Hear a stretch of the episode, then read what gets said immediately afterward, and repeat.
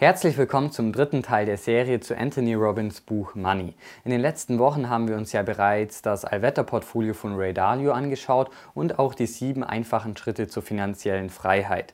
Und heute möchten wir uns ein paar Strategien der besten Investoren wie Carl Icahn oder Warren Buffett anschauen. Hi, mein Name ist David und bevor wir zu diesen unterschiedlichen Ansätzen kommen, erst einmal ein paar Grundregeln, die die meisten dieser erfolgreichen Investoren anwenden.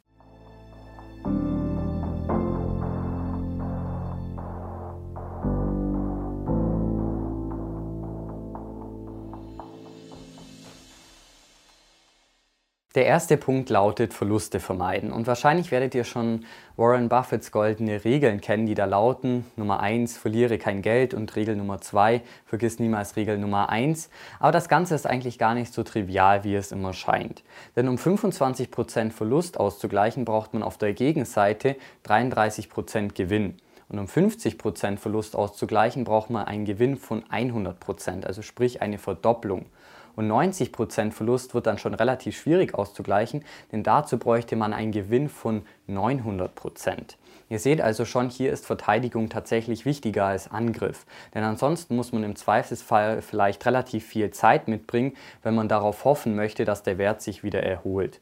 Und die Tabelle mit allen Werten findet ihr übrigens auch im Blog-Eintrag, falls ihr das Ganze auch nochmal nachlesen wollt. Also sprich, wie viel Gewinn ihr auf der einen Seite braucht, um einen bestimmten Verlust auszugleichen. Beim zweiten Punkt geht es darum, welches Risiko man für eine bestimmte Rendite eingehen muss. Und viele Anleger meinen immer, sie müssen ein möglichst hohes Risiko eingehen, um eine möglichst hohe Rendite zu erzielen.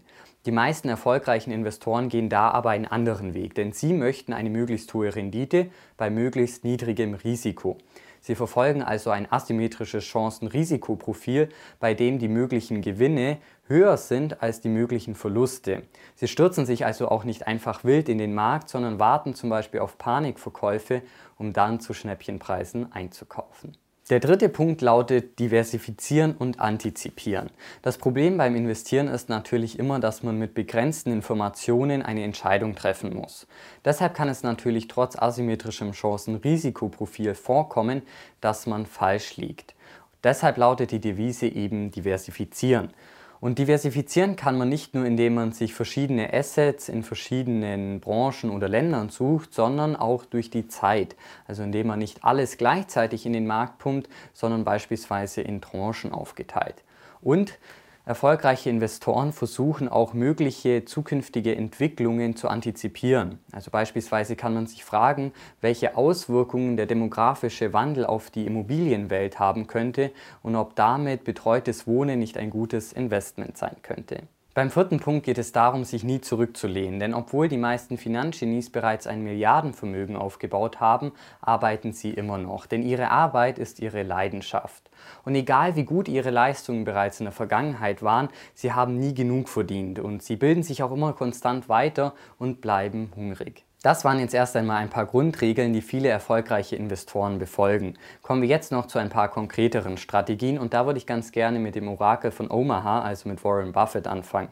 Und sein Tipp lässt sich eigentlich relativ schnell zusammenfassen, denn er würde Privatanlegern einfach empfehlen, 90% in den S&P 500 zu investieren und 10% in kurzfristige US-Staatsanleihen. Kommen wir jetzt zur zweiten Person und das ist Carl Icahn. Carl Icahn wurde von der Time als Master of the Universe bezeichnet und auch als Amerikas wichtigster Investor. Denn obwohl er vielleicht nicht so bekannt ist wie Warren Buffett, hat er trotzdem in den letzten vier Jahrzehnten höhere Gewinne einstreichen können. Sein Erfolgsgeheimnis Geheimnis, er sucht nicht nur nach Gewinnchancen, sondern er erzeugt sie selbst. Und seiner Aussage zufolge will er dem Betrug an den Aktionären ein Ende setzen, denn er ist der Meinung, dass viele Aktiengesellschaften vom Vorstand nicht so geführt werden, wie das Unternehmen es eigentlich verdient hätte. Deshalb kauft er Aktien von unterbewerteten oder kopflastigen Unternehmen und setzt die Führungsriege unter Druck. Er ist also ein aktivistischer Investor. Gut zugegeben, als Privatanleger ist das vielleicht nicht ganz einfach umzusetzen, aber laut Karl Eichen liegt genau da das Problem. Also, dass viele Anleger denken, dass sie gar nicht die Macht hätten, etwas zu ändern.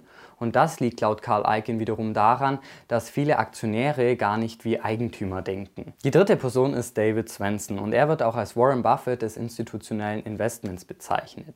Und er ist Finanzvorstand der Universitätsstiftung von Yale und hat es geschafft, aus einer Milliarde Dollar Stiftungsvermögen 23,9 Milliarden Dollar zu machen. Also das macht eine Jahresrendite von 13,9 Prozent.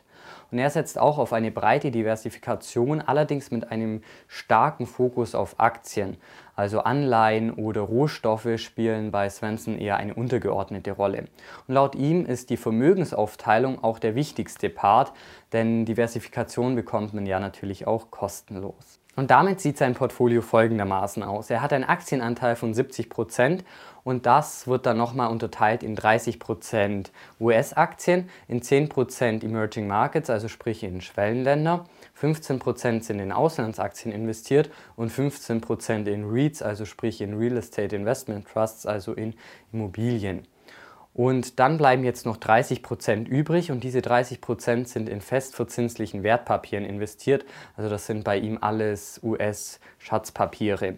Und davon sind dann nochmal 15 Prozent in traditionellen US-Staatsanleihen investiert und 15 Prozent gehen auf das Konto von inflationsgeschützten Anleihen.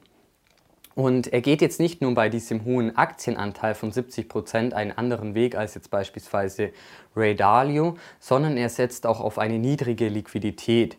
Also laut Svensson könnte eine hohe Liquidität die Rendite negativ beeinflussen und deshalb ist die Liquidität bei ihm meistens immer niedrig. Schauen wir uns jetzt zum Schluss noch die Strategien von John C. Bogle an und er gilt als der Erfinder des Indexfonds und war Gründer der Vanguard Group, also das ist mittlerweile eine der größten Investmentfondsgesellschaften der Welt. Und laut ihm hängt im Investmentgeschäft 95% von Glück ab und nur 5% von den Fähigkeiten. Also er begründet das folgendermaßen. Wenn man jetzt in einen Raum 1024 Leute steckt, und alle dürfen eine Münze werfen, dann wird bestimmt einer dabei sein, der zehnmal hintereinander Kopf wirft. Und im normalen Leben würde man das Ganze jetzt einfach als Glück abstempeln. Im Investmentgeschäft wäre diese Person allerdings ein Genie.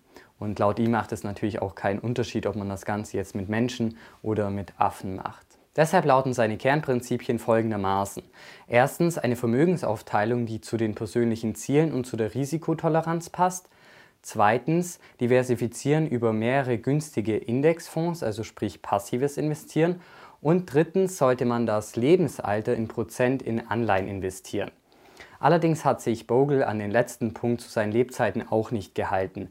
Also bei ihm waren in seinen 80ern 40 Prozent in Anleihen investiert und er sagt auch selbst, dass das nur ein sehr grober Richtwert ist und dass gerade junge Menschen beispielsweise auch alles in Aktien investieren können. Das waren jetzt nur einige Ausschnitte aus den Interviews, die Anthony Robbins in seinem Buch Money mit erfolgreichen Investoren geführt hat. Falls ihr euch also mehr dafür interessiert, dann würde ich euch auf jeden Fall empfehlen, die Interviews selbst zu lesen. Dort erfahrt ihr beispielsweise auch, wie Sir John Templeton es geschafft hat, in der großen Depression aus dem Nichts ein Vermögen aufzubauen.